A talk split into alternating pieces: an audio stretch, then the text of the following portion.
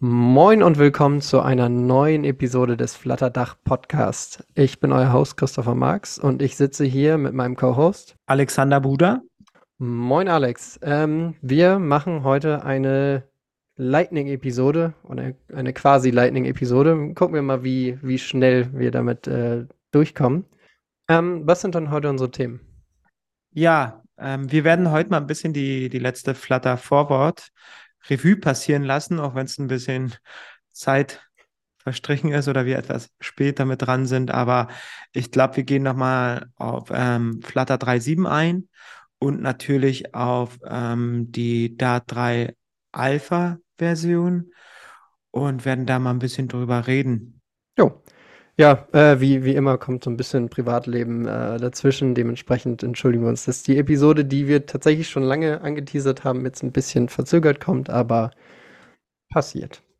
Gut, ähm, was sind denn so die, die News gewesen? Also der Release äh, von Flutter 3.7, da sind wir, wie gesagt, sehr spät, weil mittlerweile sind wir schon bei der 3.7.5. Aber was waren denn so, so die Kernupdates ähm, erstmal würde ich was über die Facts sagen. Das habe ich nochmal recherchiert oder beziehungsweise dort ähm, gestern nochmal nachgeschaut.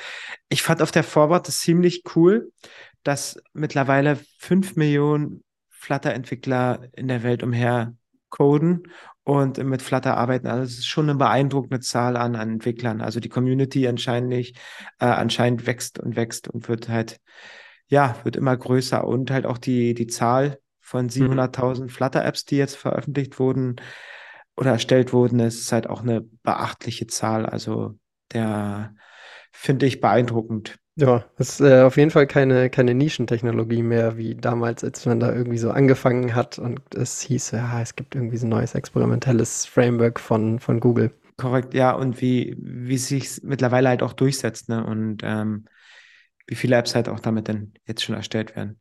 Genau. Jetzt aber zurück zu deiner eigentlichen Frage.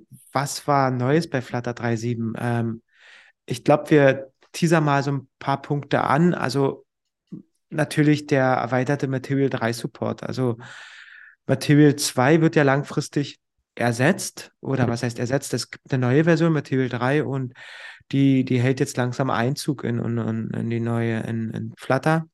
Ja. Und da gab es halt jetzt immer mehr Widgets, die halt migriert wurden zu Material 3.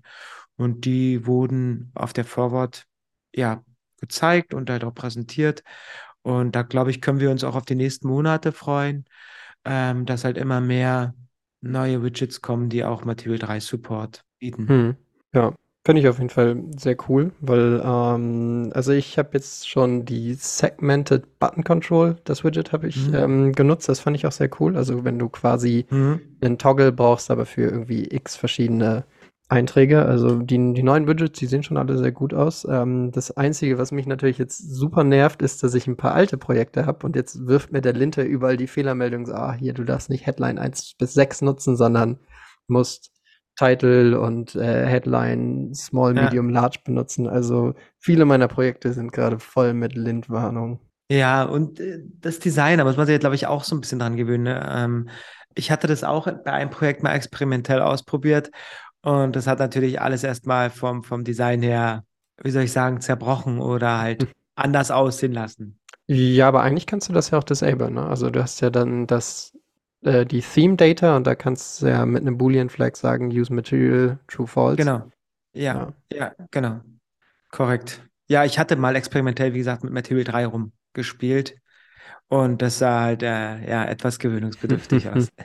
Ja, gut, aber in Zukunft werden dann ja neue äh, Apps wahrscheinlich genau, also basierend auf Material 3 gebaut und dann kommt das halt auch alles aus einem Guss. Ja. Gut, was haben wir noch? Adaptive Layout. Genau, also ein adaptives Layout, das halt die, die uns Entwickler die Möglichkeit gibt, mehr auf Screen-Größen und ähm, ja auch die, die Modin, ob es Landscape oder also Orientierung, ob es Landscape oder Porträt ist, halt besser zu reagieren. Also da gab es jetzt auch eine Verbesserung oder beziehungsweise ja, ja. kam da etwas hinzu. Habe ich jetzt nicht weiter recherchiert oder bin da weiter drauf eingegangen in der Vergangenheit habe ich da irgendwie gerne mal den Layout-Builder genutzt, der ja. der ja auch solche Sachen ähm, uns bereitstellt. Der funktioniert ja recht gut. Oh ja, an der Stelle können wir dann auch ähm, einmal das neue Package von, von einem aus der Community, von Paul, der auch hier mal im, im Podcast war und die ganzen Meetups mitmacht, ähm, pluggen. Und zwar das Design Grid, also ein, ein ähm, Package für Grids, die quasi wirklich wie im Figma-Design äh, funktionieren sollen und dann halt auch eben die Layouts ähm, ja, sehr nachvollziehbar dynamisch machen sollen. Nur mal kurz geplagt. Genau, verlinken wir in den Show Notes. Super, super inter interessant. Ich werde es auch persönlich mal in einem ähm, Projekt jetzt demnächst ausprobieren. Ja, also Grüße gehen raus an Paul. Jo. Ähm, ansonsten haben wir noch ein paar Menu-Bars, da warst du ganz gehypt. Du hast es ja irgendwie äh, Ja. in, in, in, unsere Gruppe geschrieben, so, oh hier, guck mal, Menu-Bars. Weil es Ja, also- mich so, so beeindruckt hat, aber erzähl mal. Ich bin ja aktuell gerade in, in, in einem Kundenprojekt, bei dem ich eine Desktop-Anwendung baue mit Flutter. Und ähm, da kommst du ja schnell in solche, solche Thematiken. Also bei den äh, Desktop-Anwendungen ist es ja nicht unüblich, dass man oben eine Menübar hat und dann halt damit ähm, weitere, sich weitere Bars halt öffnen und man darüber halt äh, Interaktion ausführt, ob es jetzt bearbeiten, löschen oder etc. irgendwie Navigation ist. Und es ist natürlich cool, dass das jetzt out of the box von Flutter kommt und man da kein ähm, Drittpaket mehr nutzen muss oder, oder ein anderes Package anderes Package, sondern dass es jetzt äh, direkt bei Flutter mit drin ist. Und das ist halt ziemlich, ziemlich nice. Also finde ich sehr cool. Ja. Ansonsten haben wir noch die Impeller-Preview, ähm, aber da, also klar, es gab ein Update, dass äh, das jetzt noch besser funktioniert, aber also im Preview-Status waren wir ja sowieso schon. Also ich meine, das kann man ja immer. Ja, du kannst es jetzt einfacher enablen. Also es gibt jetzt über den Run-Command, kannst du sagen, irgendwie enable Impeller Preview oder so. Ähm, damit kannst du das jetzt on the fly gleich für deine, für deine App, sobald die Flutter 3.7 halt äh, unterstützt oder das SDK nutzt, ähm, kannst du das dann gleich mal ausprobieren. Also viel, viel einfacher ausprobieren als vorher war es ja so, du musstest ja äh, bei iOS zum Beispiel in die ähm, Info-P-List gehen und das dann halt anpassen, setzen direkt und dass er dann die Impeller Engine, Render Engine nutzt. Und jetzt ist es halt uns Entwicklern noch einfacher gemacht, mal zu gucken, wie sieht denn die App aus, wenn ich jetzt das mit Impeller, Impeller als Hm. Engine nutze. Ja. Hast du das denn mittlerweile schon gemacht? Ähm, ich habe das mal bei einem Projekt ausprobiert, Tatsache, äh, bei einem Kunden, bei dem wir beide ähm, auch tätig waren. Und zwar, wo, wo es darum ging, EKG-Daten zu, zu zeichnen. Und da war der Performance-Unterschied ziemlich stark mit Impeller. Also, Hm. Okay. das war ziemlich cool. Genau. Ich muss sagen, ich habe einmal irgendwie was, was damit laufen lassen, also so ganz äh, triviales Beispiel und fand es jetzt, also wirkte jetzt für mich nicht so besonders, aber ja, da war halt auch nichts, was, was großartig aufwendig ist. Und also ich erinnere mich an dieses EKG-Beispiel, das, also wenn das damit sehr, äh, mehr Performance bringt, das ist schon, schon beeindruckend. Also bin gespannt, was da noch kommt und wann das quasi so der, der Standard wird im Impeller und eben nicht mehr. Ja, wird irgendwann wahrscheinlich ersetzt werden. Also die aktuelle Engine wird durch Impeller ersetzt werden. ist bloß eine Frage der Zeit. Ja. Genau. Was auch noch spannend war oder beziehungsweise was bei 3.7 noch angeteasert wurde, war iOS Release Validation. Ähm, genau, dass ja, wir als Entwickler jetzt die Möglichkeit haben, über den Flutter Doctor Command natürlich auch unsere Releases einfach mal zu validieren und halt vorher mögliche Issues halt rausfiltern, bevor wir unser Abbild bei ähm, App Store hochladen. Hm. Ähm, das ist schon ziemlich nice, also schon sehr, sehr cool, vorher die Filtern, äh, die, die Probleme rauszufiltern. Ja, nicht dieses übliche, ähm, einfach mal fire and see what happens. Ähm, dann kriegt man irgendwelche Mails zurück oder sonstiges. Ah, hier wurde blockiert. Schon praktisch. Ja. Gut. Neue Widgets wurden auch vorgestellt. Ähm, auf iOS-Seite des Cupertino List Section Widget, das Cupertino List Teil, das Animated Grid und ähm, Sliver Animated Grid. Das ist auch ziemlich, ziemlich cool. Also ich habe einen Medium-Beitrag dazu mal verfolgt. Da wurden auch Beispiele genannt und es war sehr, sehr angenehm, äh, dieses Animated Grid sich mal anzuschauen. Hm. Ja, also ich finde gerade so ein, einer der Mehrwerte von Flutter ist ja, dass man eben Animationen sehr schnell machen kann, dass sie eben so, so out of the box kommen und ähm, das jetzt eben nochmal auch für, für Grid und Co. zu haben, ist schon sehr, sehr praktisch. Ja. Gut, ansonsten noch irgendwie so ein bisschen äh, Text Selection Support. Ähm, ich weiß gar nicht, war das jetzt Flutter 3.7, dass die Selection Area eingeführt wird? wurde? Ich, verm ich glaube zu meinen, ja. Ja, also habe ich jetzt, ich nebenbei äh, bastle ich gerade an einem, an einem Mac äh, App Side Project und ich fand es ganz praktisch. Also ich konnte einfach meine ganze App in der Selection Area rappen und dann ist alles selektierbar geworden und ich muss dann, dann nicht irgendwie anfangen, jeden Text einzeln zu ersetzen durch Selectable Text. Ja, das ist mega. Also das ist wirklich sehr, sehr hilfreich. Ja. Gut, dann kommen wir jetzt auch schon eher so ein bisschen in die zukunftsgewandten ähm, Sachen. Ähm, obwohl, nee, Flutter 3D Support haben wir noch. Also gut, ähm, ich glaube, es ist aktuell schon, schon supported, also 3D Support und auch vor allem der ganze Shader Support. Mhm, aber da ähm, wird ja auch auf auch noch wesentlich stärker vom, vom Flutter und Dart-Team investiert, dass wir eben mhm. Full-on 3D-Support in Flutter-Apps haben. Ich habe vorhin nochmal nachgeschaut, ist aktuell in Experimental State, aber es war sehr beeindruckend, die ähm, die 3D-Modelle dort zu sehen. Also haben sie ja den, den, das, äh, das Flutter-Maskottchen benutzt und hatten, ja, Dash. Come on, das musst du wissen. Äh, das weiß ich, aber ich wollte es jetzt, jetzt einfach nett umschreiben. Ähm, das, ja, Dash hatten die genutzt und einfach mal als 3D-Modell da angezeigt, Farben auch geändert. Also es war schon beeindruckend und natürlich halt auch, als sie es dann multipliziert hatten, also in, in einem Qubit angezeigt hatten und also mehrfach angezeigt hatten, das war schon sehr beeindruckend zu sehen. Ich glaube, das ist ein sehr, sehr, sehr, sehr cool, wenn man jetzt mal weiterspinnt und sagt, okay, wir gehen im Spielebereich und nutzen da Flutter und den 3D-Support. Also, oh, also ich habe tatsächlich dazu auch ein paar gute Beispiele gesehen. Aber also ich bin jetzt bin mir nicht sicher, ob Flutter da jetzt irgendwie Unity oder äh, den ganzen bestehenden Engines irgendwie den, den Rang abtreten wird. Aber ja, also, vielleicht mal anders gefragt, was, was glaubst du, braucht die Welt das? Braucht es den 3D-Support? Ich würde sagen, nicht bedingt, also nicht unbedingt. Es ist aber schön, wenn du alles in einer, also du kennst es ja als Entwickler, wenn du alles in einem Framework hast oder aus einem Ökosystem oder alles aus einer Hand kommt. Hm. Sobald du Abhängigkeiten hast zu Drittbibliotheken, dann ist es alles schon ein bisschen aufwendiger und kann halt auch die Komplexität mal, mal in die, in die Höhe treiben. Ja, würde ich tatsächlich mitgehen. Und also, weil ich, ich frage, weil ich habe äh, hin und wieder mal irgendwie in den Tiefen des Internets auch Kritik daran gelesen, hey, äh, warum in 3D-Support und sowas investieren, warum nicht mal quasi den, den mehr Fokus auf irgendwie den Kern von Flutter legen und nicht so experimentelle Sachen. Aber ich finde es ich find's eigentlich schon ganz cool, weil ich würde jetzt einfach mal vermuten, dass äh, je mehr wir in die Zukunft gehen, desto mehr werden so 3D-Geschichten ja. wichtiger, vor allem eben mit diesem ganzen AR-Hype, der jetzt auch langsam mal losgeht. Also äh, immer mehr Firmen wollen jetzt irgendwie Brillen und sonstiges ähm, rausbringen. Also da denke ich schon, dass es irgendwie ne, ja, ein wichtiger Punkt für die Zukunft sein kann. Vielleicht halt auch gar nicht.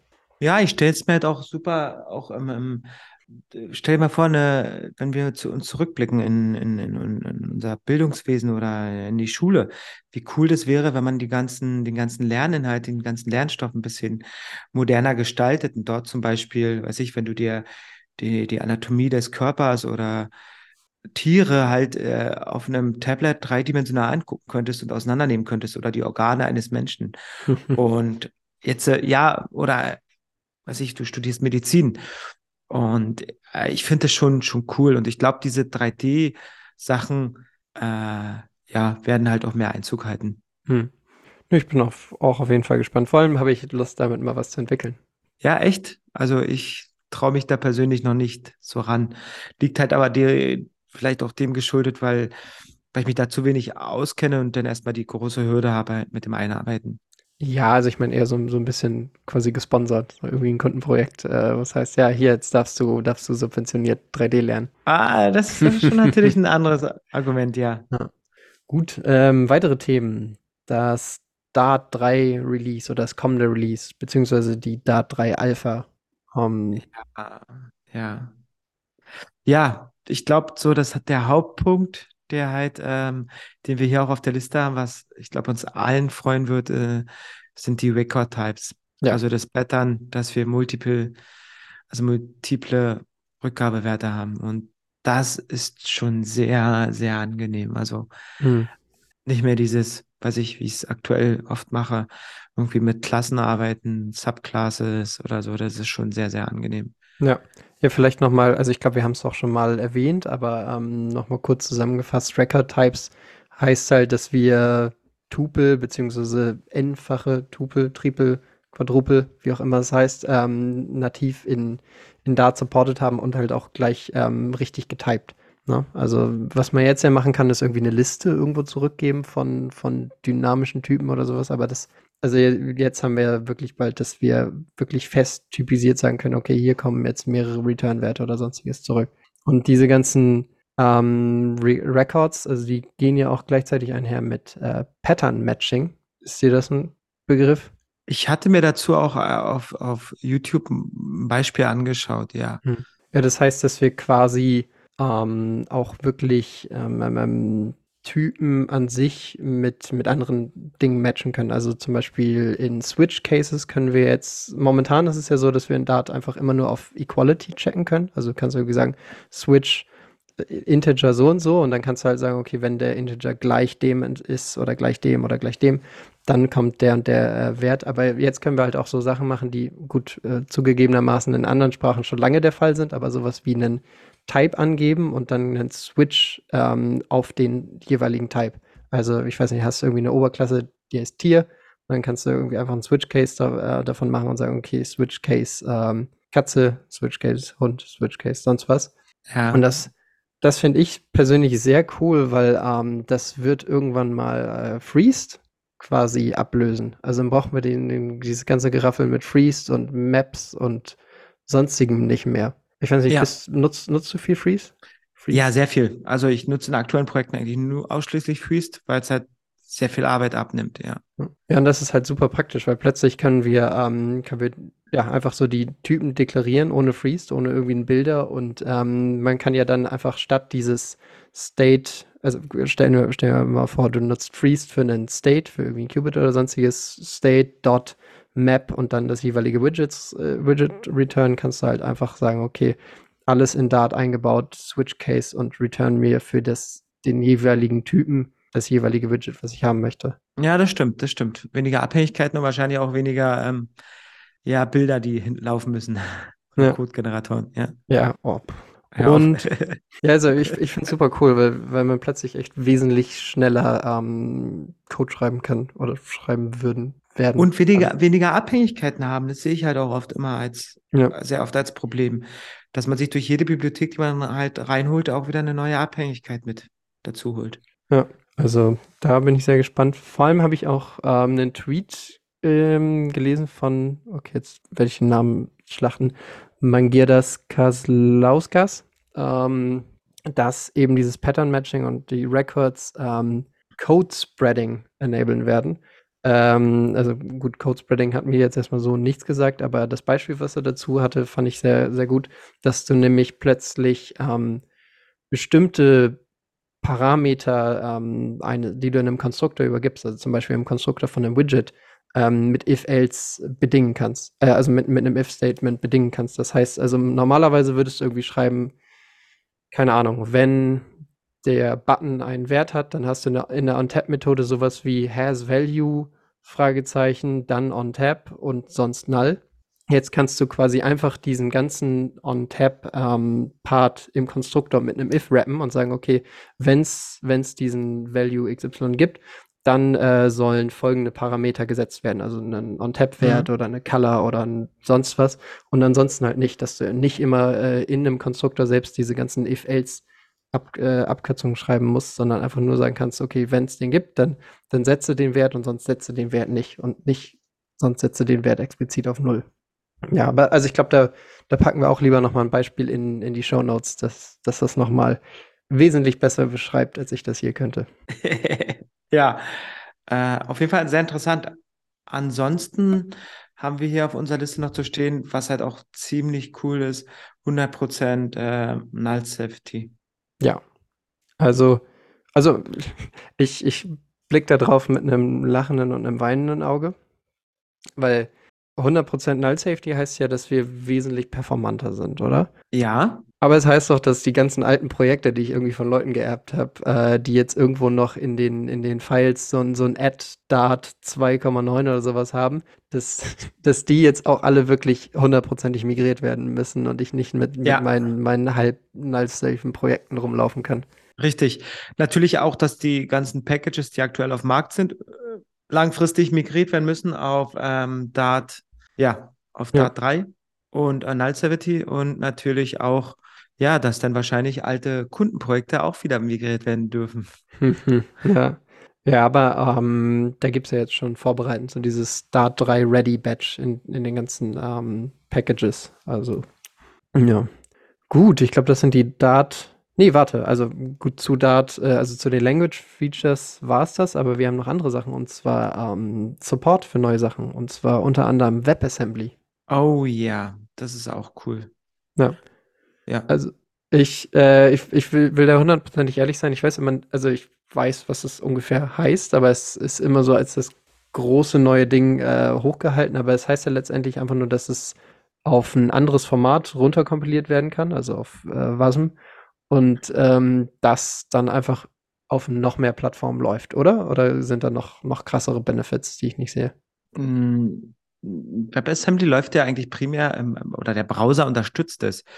Das, also ich, ich stelle es mir so vor, oder das, ich bin jetzt da auch kein, kein, kein Fachmann und habe mich da auch nicht so viel zu den WebAssemblies eingelesen oder mich damit beschäftigt, aber was ich so im Hinterkopf habe, ist es wie eine, wie eine Desktop-Anwendung, die man dann im Browser laufen lassen Mhm. kann und halt auch diese ganzen Möglichkeiten halt bietet einer Desktop-Anwendung. Also, weiß ich, nativen C++-Code oder so dann halt auch ausführen kann.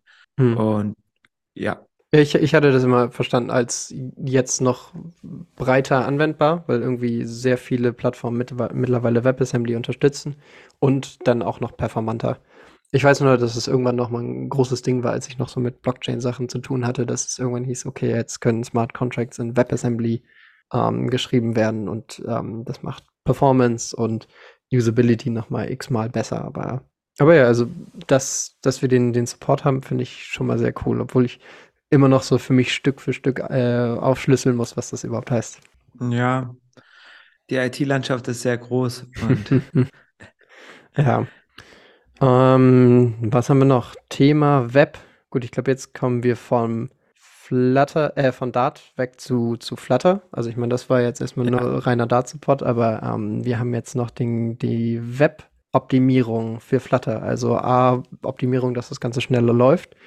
Und was ich persönlich äh, als Feature super spannend finde, Element Embedding. oh ja, das, da hätte ich jetzt, äh, das hätte ich sonst auch gerne erzählt. Finde ich Ja, super gerne, interessant, dass, gerne mach. ja, ja, dass wir jetzt die Möglichkeit haben, äh, eine, eine Flutter-Anwendung in einer bestehenden HTML äh, oder einer Webseite zu integrieren, also embedden können. Und dass auch da die Interaktion möglich ist. Also sprich aus HTML. Also weiß ich, ich stelle es mir so vor, ich baue ein kleines Formular oder eine kleine Anwendung und kann die in einer bestehenden Webseite integrieren. Und das ist halt schon super cool, dort eine Flutter-Anwendung dann halt mit reinzupacken und dann auch eine Interaktivität herzustellen zwischen HTML-Code und natürlich der, der Flutter-Anwendung. Äh, ja, das war sehr beeindruckend. Ja, ich, ich finde es auch super cool, weil ähm, also es, zu einem gewissen Grad geht's ja schon. Kannst ja einfach irgendwie eine, eine App in iFrame packen. Beziehungsweise, ja gut, dann, dann ist der Kanal ähm, also zwischen, zwischen der Web-App und der Flutter-App, die da embedded ist, die, der existiert halt nicht, aber das ist halt wirklich nochmal wesentlich flüssigeres ähm, Zusammenspiel zwischen den Komponenten und vor allem finde ich es halt sehr cool, weil's, weil du plötzlich jetzt als Flutter-Entwickler anfangen kannst, äh, wirkliche Produkte, die irgendwie jeder Webentwickler nehmen kann und bei sich in die Webseite pluggen kann, dass du die einfach jetzt anfangen kannst zu entwickeln. Also, ähm, ich weiß nicht, wir haben in der letzten Episode, ich glaube mal Campsite besprochen. Das ist ja ähm, ne, ne, ein Tool, was du in deine App oder auf deine Webseite packen kannst, wo was so ein Mini-Forum ist. Also, dass äh, User Mhm. dann sagen können, okay, ich hätte gerne dieses und dieses und dieses Feature in der App. Und sowas kannst du jetzt ja dann mit Flutter bauen und einfach so Plug and Play in, in deine Webseiten werfen. Also finde das schon ziemlich cool, was das dann so für, für uns als Flutter-Entwickler heißt, äh, mit wem wir noch alles zusammenarbeiten können. Oh ja, Arbeit ohne Ende. Ja gut, äh, auf der einen Seite das, auf der anderen Seite äh, kommt uns ChatGPT und Co. immer näher. Und äh, ja, nimmt uns Arbeit ab. Ja. Ja, was ich auch beeindruckend fand, diesen, das Flutter News Toolkit, dass die out of the box halt die Möglichkeit bieten, News-Apps mit Flutter jetzt zu entwickeln und dann Toolset oder ein Set an Funktionen haben. Also es ist schon ziemlich beeindruckend. Ja, ja also so ein, so ein quasi fertiges äh, Template für, für News-Apps ähm, finde ich auch spannend. Vor allem, weil ich dann irgendwie einen Tweet gelesen habe, ich glaube von Rebel App Studios war das oder so, also auch sehr, sehr bekannt im, oder nicht bekannt, oder also machen viel im Flutter Space so, ähm, dass die irgendwie jetzt x verschiedene neue News-Apps mit dem, äh, mit dem News-Toolkit bauen. Also echt eine sehr hohe Anzahl von News-App, irgendwie, was weiß ich, 10, 20 neue Apps, die sie jetzt irgendwie in kürzester Zeit damit aus dem Boden stampfen. Oh ja, sehr beeindruckend, definitiv. Ja. Gut. Ich glaube, das war es dann tatsächlich auch schon mit den, den quasi Updates von der Flutter Forward, oder? Aus meiner Sicht jetzt erstmal ja. Ja, Wir hätten aber noch, glaube ich, ja ein, wir haben noch ein paar andere Themen. Ne? genau, als nächstes würden wir jetzt natürlich euch oder ja, euch als Zuhörer aufmerksam machen auf die FlutterCon, die äh, Flutter-Konferenz in, am 5. bis 7. Juli in Berlin. Ähm, und ihr bekommt als Flutter-Dach-Zuhörer 40% Rabatt? Ja, genau. Also ähm, ganz, ganz wichtig, jeder, der irgendwie Flutter-Entwickler ist, und ich glaube, die meisten, die hier zuhören, sind's oder vielleicht auch Flutter-interessierte Leute, die FlutterCon findet statt ähm, und alle Community-Mitglieder, also Community-Mitglied heißt in dem Sinne alle Leute, die hier zuhören, ähm, kriegen Rabatt, 40% Rabatt auf die Tickets. Ja. Da der, der, der Code dafür, also ich lese ihn einmal vor, aber wir schreiben ihn auch in die Show Notes, weil er ein bisschen zu lang ist, finde ich. Äh, Community FT Dach unterstrich FTCon 23. Bisschen sehr lang. Äh, lest ihn euch in, in den Show Notes durch. Ja. Aber Ja, ich bin, ich bin sehr gespannt. Du bist, du wirst da sein, oder? Ich werde, ja, dadurch, dass ich ja natürlich jetzt unmittelbar in der Nähe von Berlin wohne, in einer kleineren Stadt, werde ich definitiv hoch hinfahren. Äh, ich glaube, ihr beide seid auch da. Wir hatten, glaube ich, vorhin schon drüber geschrieben. Ja. Ja, da werdet ihr uns alle definitiv treffen, wenn ihr Lust habt. Jo. Und dann können wir uns ein bisschen austauschen, connecten. Jo, Verena und ich werden auch da sein und äh, es wird auf jeden Fall irgendwie einen, einen Stammtisch danach geben. Also gut, wahrscheinlich gibt es eine Afterparty vom Event selbst, aber irgendwie werden wir da ähm, als, als Community zusammenkommen. Und äh, wir werden tatsächlich vielleicht sogar ein bisschen irgendwie einen kleinen Stand oder sonstiges haben und wenn nicht das, dann mindestens irgendwie ein paar Goodies oder so. Oh ja. Genau. Dann haben wir noch als großen Punkt hier zu stehen, Packages. Ich glaube, Packages. Ja, ich glaube, du hast eine Menge zu erzählen über Packages, das, die du verwendet hast, genutzt hast, die du irgendwie anteasern möchtest und wo du jetzt vielleicht von der guten Seite auf die schlechte Seite Ja. gewechselt bist. die, die quasi Package News, was, was gab es irgendwie so Neues, was ich jetzt relevant fand? Also ich meine, es passiert sowieso viel zu viel in der Flutter-Welt, ähm, können wir nicht alles aufzählen. Aber eine Sache ist, dass jetzt der offizielle Release vom RAM Flutter, ähm, RAM Flutter Package stattgefunden hat. Und ähm, ich hatte, glaube ich, mal in einer älteren Episode ein bisschen drüber gewettert, weil ich mit der Beta-Version zu tun hatte. Aber es ist schon doch irgendwie ein gutes, gutes Produkt und ähm, vor allem finde ich halt MongoDB super, super cool. Und das, also jetzt mit dem, dem RAM Flutter Package dann mit MongoDB dann zusammenzuarbeiten, ist ja quasi die gleiche Firma und die gleiche Webplattform, die man dafür nutzt, ist schon ziemlich cool. Ja, definitiv. Ja, dann nächster Punkt ein paar, paar Riverpod News, weil ähm, Alex hat es gerade schon erwähnt, ich, ich wechsle die Seite. Ich bin, nachdem ich jetzt, äh, ich glaube, drei, vier Projekte ähm, oder kleine Projekte hatte, in denen ich mit Riverpod gearbeitet habe, ähm, also auch Hobbyprojekte und Co., bin ich doch Riverpod-Fan. Also, nachdem ich vorher so ein Block und Qubit Ultra war, ähm, finde ich Riverpod schon ziemlich, ziemlich cool. Und da vielleicht einmal kurz zu den News. Ähm, gibt jetzt auch nämlich viel Tooling um Riverpod drumherum. Also wir haben ein paar Updates äh, für den, den Riverpod Generator, also dass du quasi alle möglichen Komponenten mit einer Annotation versehen kannst und dann automatisch die ganzen Provider generierst. ähm, neue Updates zum Riverpod Lint Package, beziehungsweise für manche ist es vielleicht sogar neu, dass es ein Riverpod Lint Package gibt. Ähm, da vielleicht zur kurzen Erklärung, Lint-Warnungen sind ja diese kleinen Warnungen, die man immer in der IDE hat. Ne? Hier nutzt mal lieber Double Quotes statt Single Quotes oder sonstiges. Und das jetzt halt ähm, für alle möglichen Riverpod-Sachen ähm, und vor allem die Autocompletes dazu. Also es gibt ja dann immer im, im Kontextmenü, wenn man auf so einer kleinen Warnung ist, so, hey, möchtest du das nicht ausbessern, indem du das hier machst? Ähm, da gibt's jetzt ja ähm, Ausbesserung, automatische Ausbesserung von, von Riverpod selbst, dass du quasi automatisch irgendwie ein, ähm, ein Widget in Consumer Widget verwandeln kannst oder Sachen irgendwie annotierst oder sonstige Sachen. Das finde ich schon ziemlich cool. Und dann noch was. Ähm, und zwar habe ich gelesen, dass es äh, wahrscheinlich bald irgendwie einen Riverpod Visualizer gibt, weil bei Riverpod ist es ja so, dass man irgendwie so einen Baum aus ganz vielen verschiedenen ähm, Providern aufbaut, die alle irgendwie voneinander abhängig sind. Und dass es halt doch öfter mal so ein bisschen, äh, ja, ich sag mal, aus dem Ruder läuft, was man da, was man da überbaut. Und da kommt so ein quasi Visualizer, ähm, habe ich jetzt zumindest auf, äh, auf Twitter mal gesehen, dass damit rumgespielt wird. Also finde ich auch sehr, sehr cool. Ja, sehr spannend. Also definitiv auch etwas, was ich noch ausprobieren werde, Riverpod. Schade, dass du jetzt die Seiten wechselst, aber es, äh, die, die, das entwickelt sich alles weiter. Und ja. ähm, wenn Riverpod jetzt einfacher, besser und vielleicht intuitiver ist, why not? Also definitiv. Ja, also ich will gar nicht sagen, dass irgendwas besser oder schlechter ist oder irgendwas intuitiver, einfacher. Ähm, ich finde, es ist anders, es ist eine andere Lösung und also mhm. man muss da schon so ein bisschen umdenken, finde ich. Äh, zumindest wenn man wirklich so eine App komplett River Poddy aufbaut und nicht einfach nur so ein, so ein, so ein Wannabe ähm, ähm, ähm, ähm, Qubit damit aufbaut. Das ginge ja auch. Ähm, aber ich, also ich finde es schon cool und ich, ich finde es gerade praktisch für so kleine Mini-Projekte, die ich eben selber aufsetze, wo, wo ich irgendwie, wo die Anforderungen noch nicht so ganz klar sind und ich dann quasi einfach immer mal wieder irgendwelche Provider bauen kann, dann irgendwie noch mal so ein paar Provider dazwischen stecken kann, wenn irgendwelche neuen Features kommen oder ich mir irgendwie wieder komische Feature-Ideen ausdenke.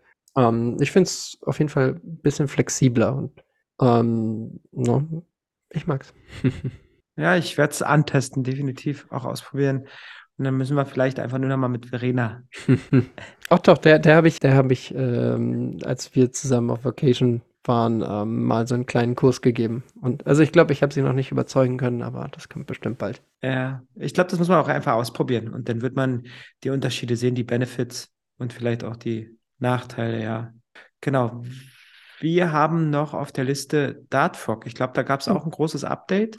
Und die unterstützen ja. jetzt WebSockets und ich glaube auf, auf dem einen Tweet äh, von, von Felix oder den Very Good Venture Channel Unternehmen habe ich auch gesehen, dass die jetzt äh, ja die WebSockets, das war glaube ich ein ganz cooles Beispiel, die hatten es mehrere Anwendungen auf und über WebSockets haben die sich alle gegenseitig aktualisiert und den Counter, unseren, den berühmt-berüchtigten Counter hochgezählt. Also es war sehr, sehr ja, imposant zu sehen, wie, wie out of the box oder wie einfach dort die bidirektionale hm. ähm, Interaktion oder Kommunikation. Ja, also ich finde es auch, ähm, ja, der WebSocket-Support habe hab ich auch gesehen. Ich finde es auch sehr, sehr cool. Also das ist äh, hm. super beeindruckend. Ich bin immer noch so ein bisschen skeptisch, wie das skaliert. Und damit sage ich jetzt nicht so, oh, Dart Rock würde aber nicht skalieren, weil es ja Dart und keine schnellere Sprache, sondern wie würde man das hochskalieren? Weil du kannst ja nicht einfach so neue neue, neue äh, Instanzen davon hochziehen. Das wird ja automatisch passieren, wenn du Dart Rock irgendwie auf, auf irgendwie eine, eine Cloud packst, die mit mhm. Containern läuft, dann würdest du ja irgendwie so einen automatischen Load Balancer haben, der dann das Ganze einfach dupliziert. Aber funktioniert das mit WebSockets? Ähm, WebSockets habe ich irgendwann mal bei Stack Overflow gesehen. Ich glaube, da gibt es eine Begrenzung von, weiß ich was, 65.000 oder, oder, ich, oder es war die Begrenzung der, der Maschine. Also dieses horizontale Skalieren, ich glaube, das ist ein riesen, ähm, ja, ein Riesenthema, denn genau, wie mhm. kriegt man unterschiedliche Dartfrog-Instanzen auch noch ähm, dann halt dann untereinander aktualisiert? Mhm. Ja, vor allem, wenn du das irgendwie so ein bisschen matchen musst. Also stell dir vor, du baust irgendwie so einen Miro-Klon oder ähm, oder diese App, die sie da im, im Dartfrog-Beispiel haben und du willst quasi mehrere Leute zusammen, zusammen packen und die irgendwie auf einen, einen Websocket. Ähm, also, dass, dass sie quasi Live-Updates kriegen, dass, dass die irgendwie zusammen gematcht werden müssen. Aber ja, also dazu muss man auch sagen, ich habe halt keine Ahnung vom Backend. Dementsprechend ist das vielleicht auch für andere Leute eine sehr triviale Frage. Ja, definitiv. Gut. Ist nicht, ist nicht unser Metier. ja. Ähm, vielleicht kommt ja irgendjemand mit einem Backend-Podcast und erzählt uns das. Ja, das wäre cool. Hm.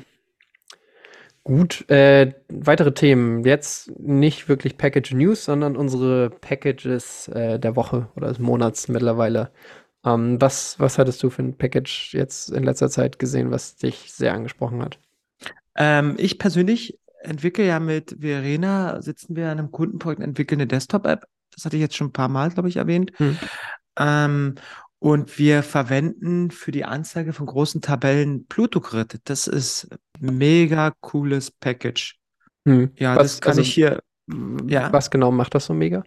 Ähm, dass es out of the box halt diese ganzen Sachen wie Suchen, Sortieren, Filtern drin hat, dass man, ähm, dass es halt super performant ist. Ähm, und ich hatte mal probiert, eine, also was ich in unserem Use Case war es so, dass wir eine Tabelle mit 1000 Artikeln anzeigen äh, sollten oder mussten und das halt super flott mit Plutogrid ging und wir halt du auch die ganze Möglichkeit oder Palette an, an Möglichkeiten halt hast, äh, Spalten einzublenden, auszublenden, zu sortieren, ähm, Inline-Edit, dass du sagen kannst, okay, ich möchte jetzt die, das bearbeiten, ich möchte dann auch, dass gleich automatisch abgespeichert wird und auch die ähm, die Anbindung ans Backend da bietet Plutogrid auch out of the box schon Sachen. Also es ist ein sehr cooles Package, was ähm, die Anzeige von ja, Grids oder Tabellen angeht. Hm. Definitiv. Klingt cool. Kann man das auch äh, gut customisieren oder gibt das irgendwie so eine, so eine gewisse UI vor? Ähm, ich glaube, man kann es auch customizen. Ja, also man kann es da auch sehr customizen. Es gibt da die Möglichkeit, ähm, von Custom Columns auch zu definieren, äh, wo man dann halt sich selber sein eigenes Widget da reinpackt. Mhm. Ja. Also okay. ziemlich cool. Ja, sehr cool. Ja, ich mich, ich will nicht sagen, es wundert mich, aber ich finde es äh, krass. Ähm, in letzter Zeit habe ich öfter mal gesehen, dass irgendwelche Leute Applikationen bauen, die echt Tausende, Abertausende, ne, Hunderte, Tausende von, von Daten irgendwie bearbeiten können und das trotzdem immer noch einigermaßen smooth funktioniert, weil also ich habe es immer noch so ein bisschen im Kopf, dass äh, Scrollen auf Flutter so ein gewisser Pain ist. Ähm, na, aber scheint ja irgendwie immer weiter nicht mehr der Fall zu sein. Also jetzt gerade mit Impeller, ähm, Scrolljank wird irgendwie immer weiter versucht zu bekämpfen und diese ganzen äh, Grid-Frameworks und Beispiele, die ich sehe, sehen schon alle sehr beeindruckend aus. Ja, ja. Also ich hatte, wir hatten den Fall, dass mit dem normalen Flutter Data Table halt es wirklich zu Performance-Problemen kam. Sobald du da halt mehr, mehr Spalten hattest und Zeilen hattest, dann ähm, ging es halt schnell, äh, ja, kam man schnell zu Performance-Issues und es wirkte laggy. Hm. Ja. Ja. Dann noch mein persönliches Package ähm, des Monats äh, ist Window Manager, Window-Manager, mhm, weil ich nämlich in letzter Zeit äh, mit so ein bisschen mit Desktop-Entwicklung rum, rumgespielt habe, mit ähm, einem kleinen Side-Project. Und das ist ein sehr gutes Package, was äh, für alle Desktop-Plattformen das Management des Windows, äh, ne, wie der Name so schön sagt, ermöglicht. Also alle möglichen Sachen wie Resizen, Reposition, ähm, andere Utility-Funktionen wie irgendwie das Always on Top setzen ähm, oder irgendwie an, an irgendwie den Rand des Bildschirms alignen und vor allem auch alle möglichen Listener-Utility-Funktionen. Also ähm, wird, kommt die App gerade wieder in den Foreground oder ist sie wieder im Background, dass du vielleicht irgendwie wenn, wenn die App im Fokus ist, oder das nochmal eine andere Funktion ist, die App im Fokus oder. Nee, warte. Das ist die gleiche. Anyways. Ähm, dass du irgendwie verschiedene Anzeigen auf der App hast, wenn sie jetzt im Background ist oder im Foreground. Und all so eine Sachen. Und also ganz, ganz viele Funktionen, die man sich irgendwie wünscht, wenn man ähm, Desktop-Entwicklung macht und irgendwie das, das Fenster so ein bisschen hin und her positionieren möchte und ähm, ja, damit Dinge machen möchte. Und vor allem funktioniert es gefühlt, finde ich, fast schon magisch, weil man muss irgendwie kaum was machen, man muss es irgendwie einmal oben initialisieren und dann läuft das alles. Also nicht irgendwie tief in den, den ähm, Einstellungen von, von Swift oder ähm, sonstigen rumspielen müssen, sondern einfach so out of the box. Ja, das ist cool. Das hört sich definitiv interessant an.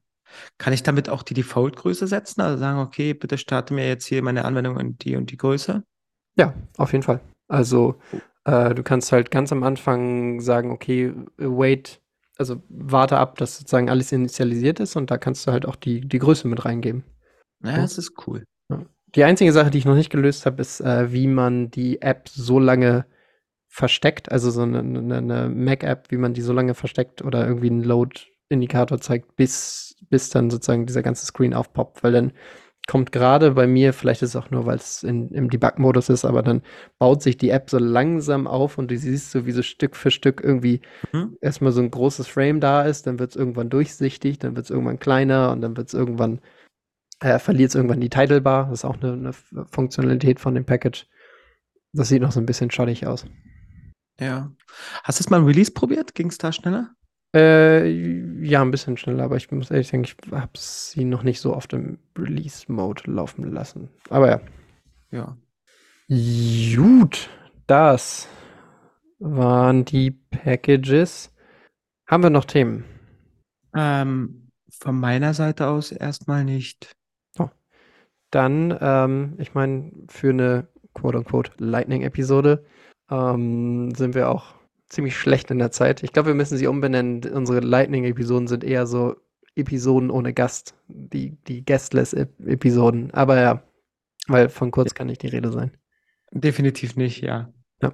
Nee, dann lass uns das mal hier abrappen. Ähm, dann sage ich mal wieder meinen Text auf. Ähm, okay, Leute, Feedback, Themenvorschläge, ähm, oder sonstige, sonstige Dinge, die ihr irgendwie an uns habt, äh, könnt ihr uns jederzeit mitteilen, entweder über die Mail ähm, podcast at flutter-dach.dev oder natürlich auch direkt ähm, über unserem Discord. Ähm, also joint gerne alle fleißig unserem Discord, da sind wir, sind wir alle recht aktiv. Oder könnt, ihr könnt uns alle auch auf Twitter erreichen und ganz, ganz wichtig natürlich auch ähm, beim Meetup. Also joint alle schön fleißig unseren Meetups, unseren Stammtischen, damit wir als Flutter-Community ein bisschen zusammenkommen. Und äh, einmal nochmal ganz wichtig, der Aufruf, kommt alle zur FlutterCon. Ähm, ne? Dann war sie 5. bis 7. Juli in Berlin und nutzt alle ganz fleißig unseren Code. Äh, 40% Rabatt. Wird eine super Sache. Genau, wir freuen uns, euch dort alle zu sehen und wünschen euch noch ein schönes Wochenende. Für uns ist heute Freitag. Oder einen schönen Tag. Ja, da, da, hast du jetzt Verena unter Zugzwang gebracht, dass sie, dass sie äh, rechtzeitig released. Aber ja, macht das gut, Leute. Ja, tschüss.